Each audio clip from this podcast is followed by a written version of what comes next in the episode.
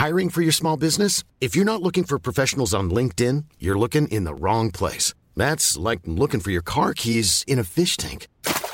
LinkedIn helps you hire professionals you can't find anywhere else, even those who aren't actively searching for a new job but might be open to the perfect role. In a given month, over 70% of LinkedIn users don't even visit other leading job sites. So start looking in the right place. With LinkedIn, you can hire professionals like a professional. Post your free job on linkedin.com slash people today.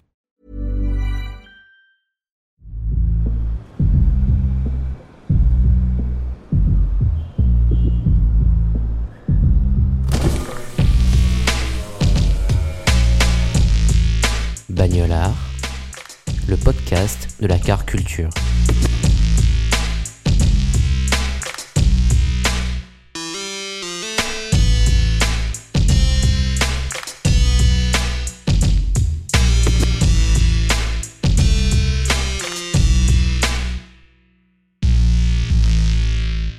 Je m'appelle Pierre Tergeman, j'ai 42 ans, je suis photojournaliste et cofondateur du collectif Disturb. En ce moment, je roule en Audi A3, mais c'est plus pour sortir de Paris, parce que dans Paris, c'est plus possible.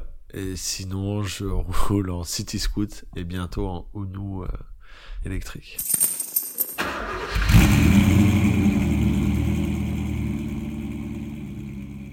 Ah, moi, ce que j'aime d'enrouler, c'est euh, vraiment le la sensation et puis le. Je sais pas, moi, j'ai toujours roulé euh, pour m'évader entre guillemets et puis surtout euh, pour. euh, ouais, il y a un côté à cruiser entre guillemets euh, qui est assez agréable, même si c'est sur de l'autoroute et qu'on est assez limité. Ouais, puis j'ai pas mal roulé euh, en France, moins finalement qu'à l'étranger, mais j'ai pas mal roulé à l'étranger. Ça représente l'autonomie déjà, tu vois, le, de pouvoir se déplacer seul, d'avoir aucune contrainte. Et puis la découverte, les, enfin, il y a toujours euh, ce côté un peu contemplatif euh, quand tu roules, de regarder un peu euh, ce qu'il y a autour de toi, de, de découvrir un peu les paysages. Et puis le, euh, quand t'es dans ta bagnole et que tu conduis comme tu veux, c'est quand même assez euh, unique comme expérience. Moi, les, les, les premières fois où euh, j'ai conduit une voiture, je devais avoir euh, 15-16 ans et je piquais la Fiat Panda de ma mère pour aller faire l'âne le soir dans Paris. euh. Et en fait, j'avais appris à conduire avec mon oncle à la campagne. euh. Et c'est vrai que j'ai, euh, dans un premier temps, conduit un peu n'importe comment. Et, et après, euh, ouais, moi, j'ai grandi dans une famille où, euh, que ce soit mon père, mon grand-père ou mon oncle, ils aimaient tous bien les bagnoles. Voilà, moi, j'ai grandi dans une passère, j'ai une voiture américaine un peu ronde. C'était vraiment une voiture, bon, ça consommait comme un tank, mais c'était vraiment une voiture atypique, ouais. Mon père avait récupéré ça, je sais pas comment. euh. Et oui, c'était atypique, c'était agréable à conduire, c'était un gros V8. euh. Mais après, bon, tu faisais un Paris-Deauville, tu faisais deux fois le plein, quoi. Et ensuite, euh, mon père a eu des Range dans les années 80. Mon oncle a eu des belles bagnoles aussi. Donc ouais, il y a toujours eu un rapport à la voiture qui était assez fort et qui était assez... On était vraiment dans le... Ouais, dans l'amour de- des beaux moteurs, des voitures bien faites, euh, même quand parfois elles étaient un peu plus originales que d'autres, mais euh, ouais, toujours depuis petit, euh, j'ai eu des voitures autour de moi. J'ai grandi avec ce qui était dans les années 90, euh, entre guillemets, ce que nous on découvrait au travers de VHS et de, de du début de MTV, du début vraiment de l'ouverture entre guillemets, euh, le rap, le, le graffiti même, enfin au sens large quoi. Le, enfin, je pense que c'était à l'époque euh, une espèce de découverte d'une culture que nous on connaissait pas et qui était pas du tout accessible comme aujourd'hui via les réseaux sociaux ou via Internet quoi. Nous on était euh, à lire des magazines, à, à être dans une espèce de démarche de recherche par rapport à tout ça. Mais même la voiture, enfin, même déjà à, l'époque, il y avait la 205 GTI par exemple, qui était une bagnole dont tout le monde rêvait quand t'étais gamin, parce que c'était vraiment le, truc entre guillemets semi-accessible et en même temps euh, complètement, euh, complètement fou de la part de Peugeot d'avoir fait ça à l'époque. Après les belles bagnoles, évidemment que dès qu'on a vu euh, commencer à avoir des premiers clips de rap et puis euh, voir la, la, la bagnole américaine quoi, la Cadillac de ville. Euh, blanche, bien longue, avec l'intérieur rouge. euh. C'est marrant d'ailleurs parce que plusieurs années plus tard, aujourd'hui, euh, nous on a un bureau à New York avec Disturb et Benjamin a Lady Caddy qui est une euh, Cadillac qui a même un compte Instagram. Et c'est ça, quoi. C'est une vieille euh, Cadillac de ville dans laquelle on s'est baladé dans tous les États-Unis. On a été euh, East Coast, West Coast, puisqu'on a été de, de New York à San Francisco avec. Euh, on a tout fait avec cette voiture. Et puis en plus, c'est une bagnole qui est tellement grande, qui est tellement confort. Et c'est vrai que quand on est arrivé à Stanford, parce que on avait reçu une bourse à l'époque pour étudier là-bas, enfin pour que Bendo étudie là-bas, et quand on est arrivé dans la Cadillac, euh, tu vois, les deux Français qui arrivaient de New York en Cadillac de ville, euh, c'était marrant. Les gens, ils nous regardaient vraiment comme des extraterrestres. Ils sont tous là-bas à la Tesla ou euh, à la Porsche électrique. Et du coup, ouais, c'était assez rigolo. Elle nous a bien servi cette voiture. J'ai pas de voiture préférée. Euh, enfin, il y a plein de bagnoles qui me font euh, vibrer entre guillemets. Moi, après, euh, c'est la 911 qui reste vraiment pour moi la, la voiture entre guillemets un peu de mes rêves. entre 95, 96, tu vois, les, les années où il y avait vraiment encore des moteurs de dingue et puis un, un shape vraiment bien particulier, bien mais après, euh, il y a des trucs, mais c'est du, ça, ça relève plus du rêve euh, complètement inaccessible. Tu vois, quand tu vois une McLaren passer dans la rue, tu dis ah ouais. Et puis après tu dis ouais, est-ce que vraiment euh, j'oserais conduire ça dans les rues de Paris? Mais non, la Porsche c'est plutôt ouais. La 911. Moi, pendant très longtemps, j'ai considéré qu'une belle voiture, pour moi, vraiment, sur le point de vue esthétique, c'était une voiture qui était tracée à la main, quoi. Tu vois, même au-delà du trait, c'est, tu le sens dans les vieilles bagnoles jusque dans les années 90, 80, quand c'était pas les ordinateurs qui les dessinaient, qui a un shape bien particulier, qui a un trait vraiment que tu peux reconnaître en fonction des designers, en fonction de de qui a fait la voiture, que ce soit chez Renault comme euh, comme chez Ferrari. Hein, Là-dessus, c'est vraiment euh, et après, euh, je pense que c'est là où ça a un rapport avec la photographie, c'est qu'il y a quelque chose d'inexplicable entre guillemets, c'est-à-dire que moi, par exemple, une Subaru, ça me procure pas d'émotion, alors que t'as des gars qui vont baver devant une Subaru euh, préparée rallye, euh, alors que moi, ça me, parle pas du tout. je pense que ouais, l'émotion que va te procurer une voiture, le, le, le shape, le, le design qu'elle va avoir, c'est vraiment quelque chose d'un peu inexplicable en fait. C'est comme une photo quand elle te fait passer une émotion et que tu l'aimes ou que tu l'aimes pas. Bah là, c'est un peu pareil. Il y a des voitures qui sont très belles mais qui vont jamais avoir ce petit twist supplémentaire qui vont faire que ça va être et d'autres où tu sais pas pourquoi, mais tu vas vraiment scotcher dessus, un peu comme une Pacer par exemple, où effectivement, euh, voilà, en soi, ça n'a rien d'une voiture de dingue, mais il y a un petit truc qui fait que ça va rester iconique. Ou, euh.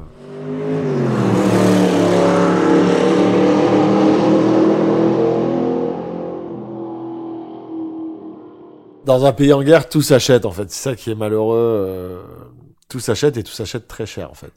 C'est-à-dire que du jour au lendemain, ton pack d'eau, tu peux le passer de 1 à 10. Moi, je suis arrivé en Centrafrique, il y avait très peu de monde, euh, très peu de journalistes blancs, très peu de journalistes tout court d'ailleurs. Et en fait, comme c'était un conflit entre euh, les chrétiens et les musulmans qui commençait vraiment à, à mal tourner, j'avais trouvé euh, dès le premier jour un fixeur, chauffeur, Abdoulaye, qui me trimballait un peu partout, mais il était chrétien. Et clairement, euh, ça pouvait pas le faire dans les quartiers euh, musulmans. Et en plus, il était un peu, euh, c'était pas clair s'il faisait partie d'un groupe armé ou pas. Tu vois, j'avais pas de. Donc, au bout du deuxième jour, je lui ai dit de rester chez lui. Je l'ai payé la même chose, mais je lui ai dit de rester chez lui. Et puis, il m'a déposé la voiture à l'hôtel et je lui ai dit, ben, reviens la chercher quand tout ça sera calmé ou quand je rentrerai à Paris. Et du coup, je me suis retrouvé avec ce Land Rover euh, sur les bras, avec lequel euh, on a beaucoup bourlingué euh, avec mes collègues journalistes dans Bangui. Déjà, ça nous permettait de rentrer un peu partout plus facilement, parce que les mecs étaient quand même assez surpris de nous voir débarquer au volant de cette voiture.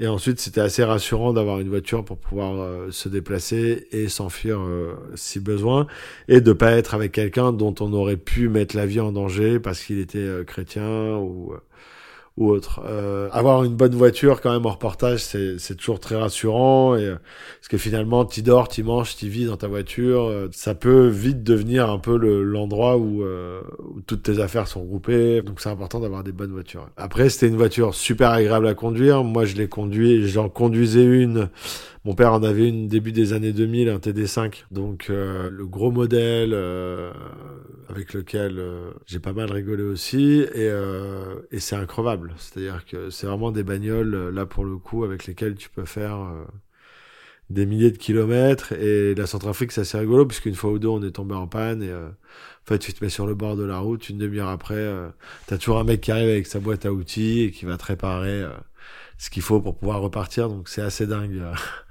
Après, j'ai eu un, j'ai une bonne histoire. un jour, je devais repartir un dimanche d'un pays et je reçois un mail d'Air France me disant que mon vol est retardé au lendemain. Le lendemain, je vais prendre mon vol. Et je dis à la fille, euh, en montant dans l'avion, qu'est-ce qui s'est passé hier? Pourquoi il y avait plus de... Il dit, ah, mais c'est parce que le, le fils du président a reçu sa nouvelle voiture et il a fait la course avec ses copains sur la piste de l'aéroport toute la journée hier. Ah, sympa.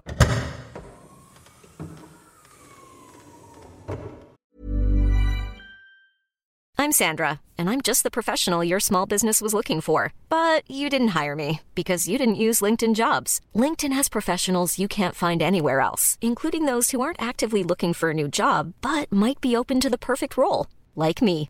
In a given month, over 70% of LinkedIn users don't visit other leading job sites. So if you're not looking on LinkedIn, you'll miss out on great candidates like Sandra.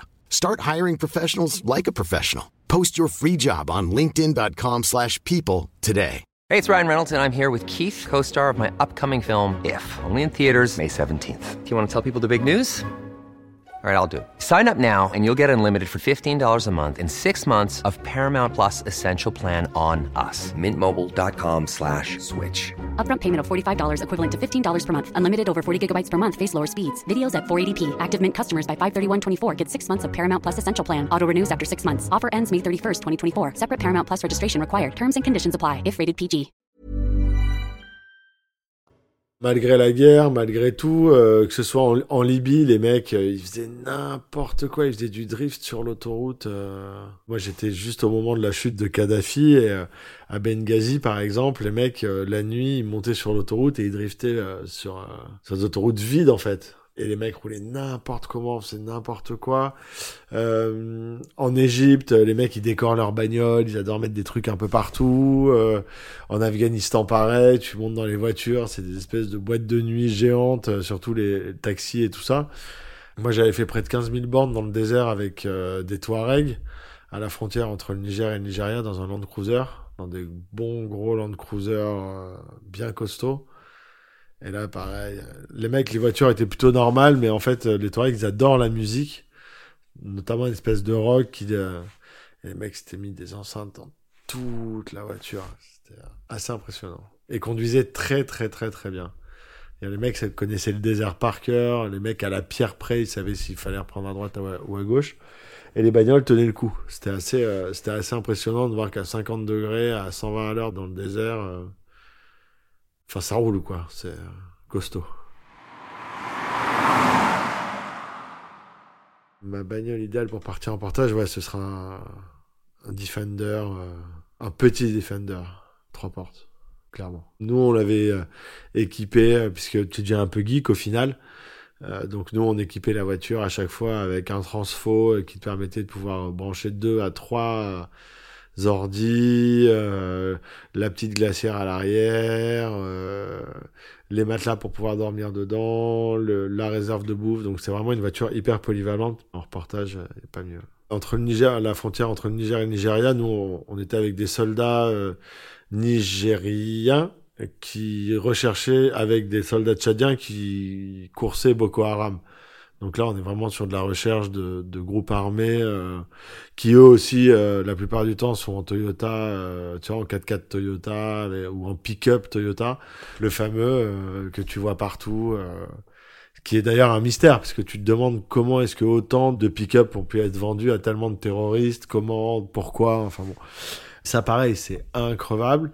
après je me souviens que par, en Géorgie, pendant le conflit avec la Russie, on avait des chauffeurs qui avaient une espèce de vieille BM, pareil, où ça pouvait vraiment, euh, on pouvait vraiment tracer euh, sur les autoroutes entre chaque ville, vu qu'il y avait des bombardements en plus, il fallait vraiment être euh, prudent.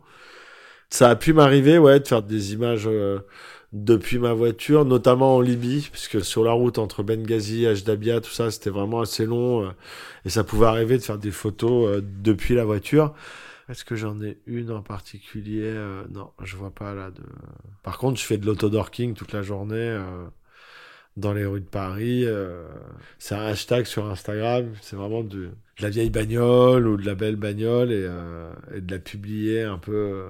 J'ai des petites obsessions en fait. Mais ça, bon, en tant que photographe, tu vois, il y a. Moi, j'aime bien les, euh, les classes G dans Paris. Je trouve que ça, ça a de la gueule quand t'arrives à en spotter des pas mal. Enfin.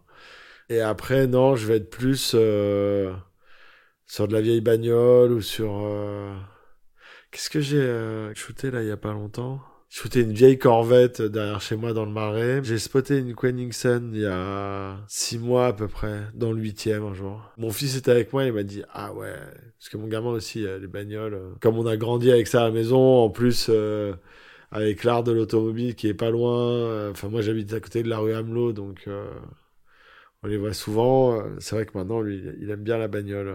C'est un truc qui s'est transmis, ça. Moi, c'est vraiment le shape qui va me m'attirer l'œil. C'est le shape et euh, parfois la couleur. Euh, Après, moi, je suis pas dans l'excentrique. Enfin, euh, moi, pour moi, la Lamborghini euh, violette, euh, je comprends pas en fait, mais je respecte. Et souvent, ça va peut-être être aussi euh, le, le l'endroit où la voiture est, si elle est en train de rouler, qu'elle soit en train de rouler ou qu'elle soit garée, tu vois, pour peu qu'il y ait un joli rayon de soleil dessus, pour peu que le, décor, entre guillemets, soit funky, ça te donne envie de la photographier. Moi, j'ai pris du plaisir à conduire dans le désert ou à conduire dans la brousse, tu vois. Et puis, euh, il y a certaines villes où on était, où on a pu conduire, où euh, il y a plus de règles. Donc, euh, tu conduis très très vite, un peu n'importe comment. Enfin, ouais, en Centrafrique ou même en Géorgie, ça nous arrivait de conduire nous et ouais, de conduire. euh, bah, comme dans un pays en guerre, quoi. C'est-à-dire que tu conduis vite, t'essayes d'éviter les obstacles, t'essayes d'éviter euh, les snipers s'il y en a. Euh, J'ai des copains qui ont fait euh, le conflit à Sarajevo, qui eux aussi ont pu conduire assez rapidement. Après, la voiture, elle a une place essentielle puisque c'est vraiment elle qui va te permettre de t'enfuir, qui va te permettre de te déplacer, que ce soit une voiture, un bus euh, ou autre. Mais après, est-ce qu'il y a une place de plaisir là-dedans Je suis pas sûr. On est plus sur du fonctionnel. euh.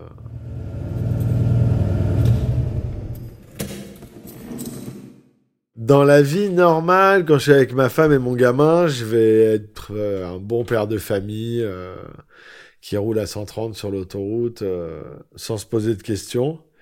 Bien que ça m'est arrivé de louer des bagnoles pour aller dans des mariages, pour aller dans le sud de la France, où euh, je me suis retrouvé dans une grosse BM, euh, ce qui s'appelle les berlines coupées, là, les trucs euh, gigantesques, où c'est assez rigolo, mais bon, c'est vraiment safe, tu sens que c'est safe. Et après, quand je suis tout seul, je vais être un peu plus énervé. Bon, sur le terrain, oui. Après, à Paris, le seul truc que je me permets de faire de temps en temps, c'est partir avec mon pote Mathias euh, de Lausanne euh, pour aller jusqu'à Zurich en passant par Stuttgart, tu vois. Donc, euh, remonter un peu les autoroutes allemandes, euh, rigoler deux heures, redescendre. euh, il a une 911 euh, de 97, je crois, qui est en excellent état et qui ronronne comme une bonne Porsche tenue par un Suisse. Et là, effectivement, on s'amuse un peu euh, sur l'autoroute. euh. Enfin, sur l'autobahn, c'est tellement facile que finalement, à 240, 245, euh, tu te fais dépasser par des Mercedes préparés que tu... Enfin... Aujourd'hui, ce que je cherche dans une bagnole, la sécurité, se sentir safe, pas de bruit à l'intérieur, puis ouais, un confort de conduite. Moi, c'est pour ça que je conduis une allemande. tu vois, j'ai, enfin, il y a un côté rassurant entre guillemets. Moi, je vais souvent en Normandie. euh, euh, dans mon Audi, euh, même si c'est pas une grosse Audi, tu vois, enfin, il y en a trois, c'est pas non plus. Mais bon, t'es à 130 à l'heure, il pleut. Tu sais que si t'as besoin de mettre un coup de frein, tu vas pas te retrouver dans le décor. tu sais que c'est fiable. Enfin, et ça, je trouve ça plutôt rassurant. Après, le vroom vroom, euh, entre guillemets, je suis pas là-dedans, mais par contre, ouais, un confort et une sécurité euh, et un truc maniable pour dans Paris, tu peux pas, tu peux pas rouler dans un temps, quoi. C'est impossible. Déjà que c'est une galère pour se garer, qu'il y a des embouteillages partout. euh. Ils t'ont un peu coupé le kiff de rouler dans Paris, euh, sauf le dimanche matin pour aller aux Invalides, euh, voir les copains qui ont des jolies voitures. Il y a, enfin, Paris, c'est plus très rigolo pour conduire. Les meilleurs souvenirs, je pense que j'ai en bagnole, c'est vraiment toute la côte ouest qu'on a pu faire en vieille cad euh, avec mon pote. euh, ça, c'était vraiment, euh, vraiment cool. Après, euh, je me revois à 15-16 ans, euh, grosse bêtise, sans permis, à piquer la voiture de Marum euh, pour aller faire l'âne. Et c'est vrai que ça, ce rapport à la voiture un peu voyou entre guillemets, de de pas vouloir forcément se ranger dans les clous, de il est toujours un peu resté quoi. C'est le rapport que j'ai à la voiture. J'ai un, rapport assez euh, J'aime bien quand c'est pas lisse, quoi, la voiture. Y a un... Parfois, tu montes dans, dans des bagnoles, il y a rien. Tu vois, c'est même pas que t'aimes ou que t'aimes pas, c'est que c'est insipide. Et ça, je... ça, j'aime pas.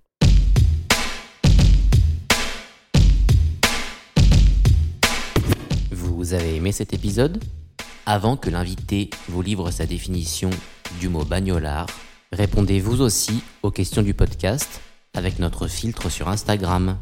En vous filmant face caméra, vous pourrez répondre à une question choisie au hasard parmi celles qui sont posées aux invités du podcast. Rendez-vous dans l'onglet des filtres sur notre profil à l'adresse instagram.com slash bagnolard pour y accéder. Publiez le résultat dans votre story pour être ensuite repartagé dans celle de Bagnolard. Le filtre de Bagnolard est réalisé par le designer graphique Matt Avocadro.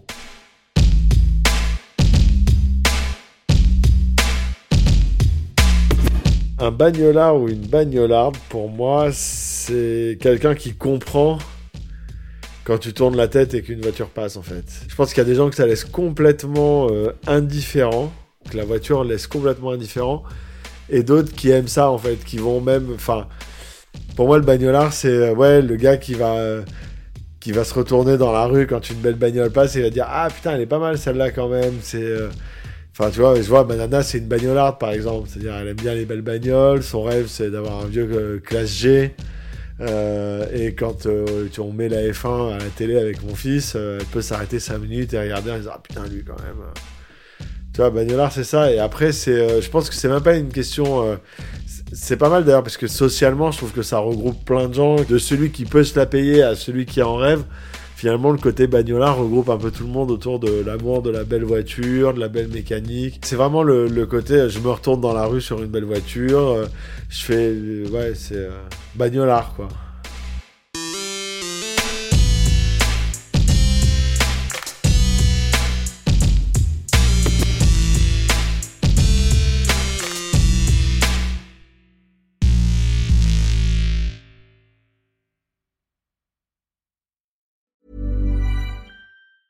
Planning for your next trip? Elevate your travel style with Quince. Quince has all the jet setting essentials you'll want for your next getaway, like European linen, premium luggage options, buttery soft Italian leather bags, and so much more. And is all priced at 50 to 80% less than similar brands. Plus, Quince only works with factories that use safe and ethical manufacturing practices. Pack your bags with high-quality essentials you'll be wearing for vacations to come with Quince. Go to quince.com slash pack for free shipping and 365-day returns.